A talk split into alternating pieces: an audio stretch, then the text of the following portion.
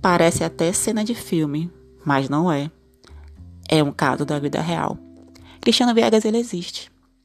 Aos 20 anos de idade, no auge da sua juventude e energia, morador do bairro Areinha, região central da capital São Luís Maranhão, região periférica, muito pobre. Morava realmente em frente a uma vala aberta, mas isso não foi um empecilho para que ele tentasse mudar tudo aquilo, mudar sua realidade. Muito estudioso, passou para uma bolsa integral do curso de administração em uma faculdade particular e passou também para uma graduação em matemática na Universidade Federal do Maranhão. Durante o dia, cursava administração e à noite cursava matemática e andando tanto para a particular quanto para a faculdade pública, pois não tinha sequer o dinheiro da condução. Mas isso não o impediu. Ele era sonhador. Ele é sonhador. Porém, no dia 20 de outubro de 2007, algo mudou tudo. Em meio a uma briga de facções próxima à sua residência, o mesmo foi atingido com uma bala perdida na cabeça.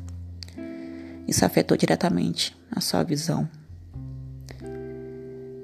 Imaginavam que ele havia morrido ali, mas não. Ele estava vivo. O levaram para o hospital chamado de Jama Marques, Socorrão, na capital, São Luís Maranhão. Em 15 dias o laudo foi dado, cegueira permanente. Tudo mudou, ele teve que se readaptar. Sua mãe não queria deixá-lo sair de casa, pois já tinha medo. Não aguentava aquela situação. Cristiano Viegas entrou, entrou em depressão mas ele não desistiu. Em poucos meses ao ocorrido, ele continuou o curso. Graduou em administração com a ajuda da família e dos amigos. A faculdade teve que se readaptar à nova realidade do seu aluno. Após formado, ele retornou à Universidade Federal do Maranhão, agora para o curso de rádio e TV. E lá, na disciplina fotografia, fez uma exposição de fotografia para os cegos. Foi incrível. É incrível. Cristiano Viegas, atualmente com 33 anos, é administrador, já realizou mestrado no curso de rádio e TV, é professor universitário, servidor público e poeta. Cristiano Viegas é mais do que uma inspiração.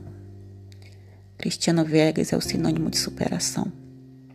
Se você já pensou em desistir, escute essa história. Obrigada e até o próximo podcast.